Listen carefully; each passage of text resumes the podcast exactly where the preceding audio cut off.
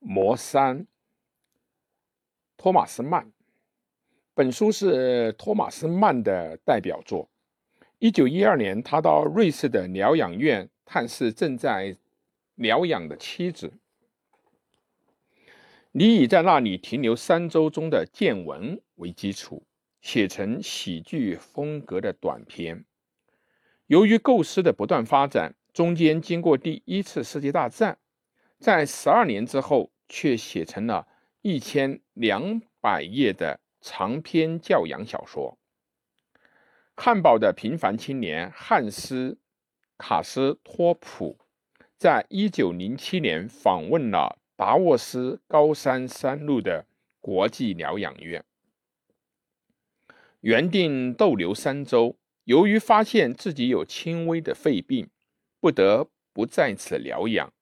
揭示了院长、助理和从欧洲各地来此的人士，他陷入了死神就要降临头上的阴森的山鬼气氛之中。斋藤博里尼是西欧理性主义的辩护士，意大利文人，自告奋勇地对他进行教育和帮助。纳夫塔是他的论底，是否定理性主义、强调专制主义的神秘思想家，还有象征东方阴郁颓废色彩。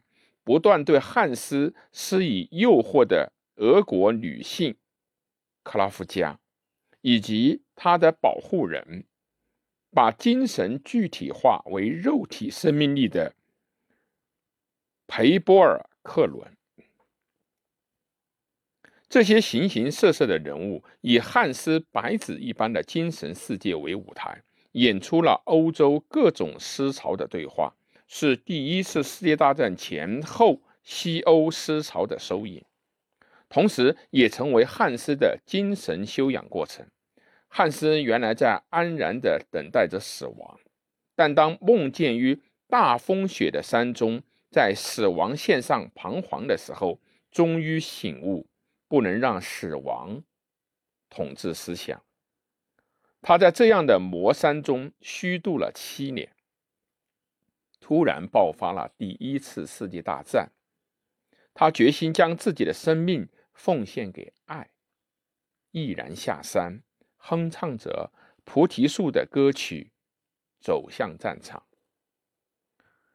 托马斯曼从初期的短篇到长篇，布登博洛克一家，托里奥科勒格尔一贯。探索艺术家和市民精神和生命这些相对立的问题。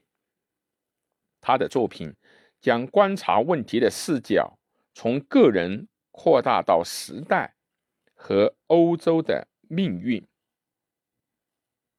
他还有约瑟夫和他的兄弟们、浮士德博士等名作。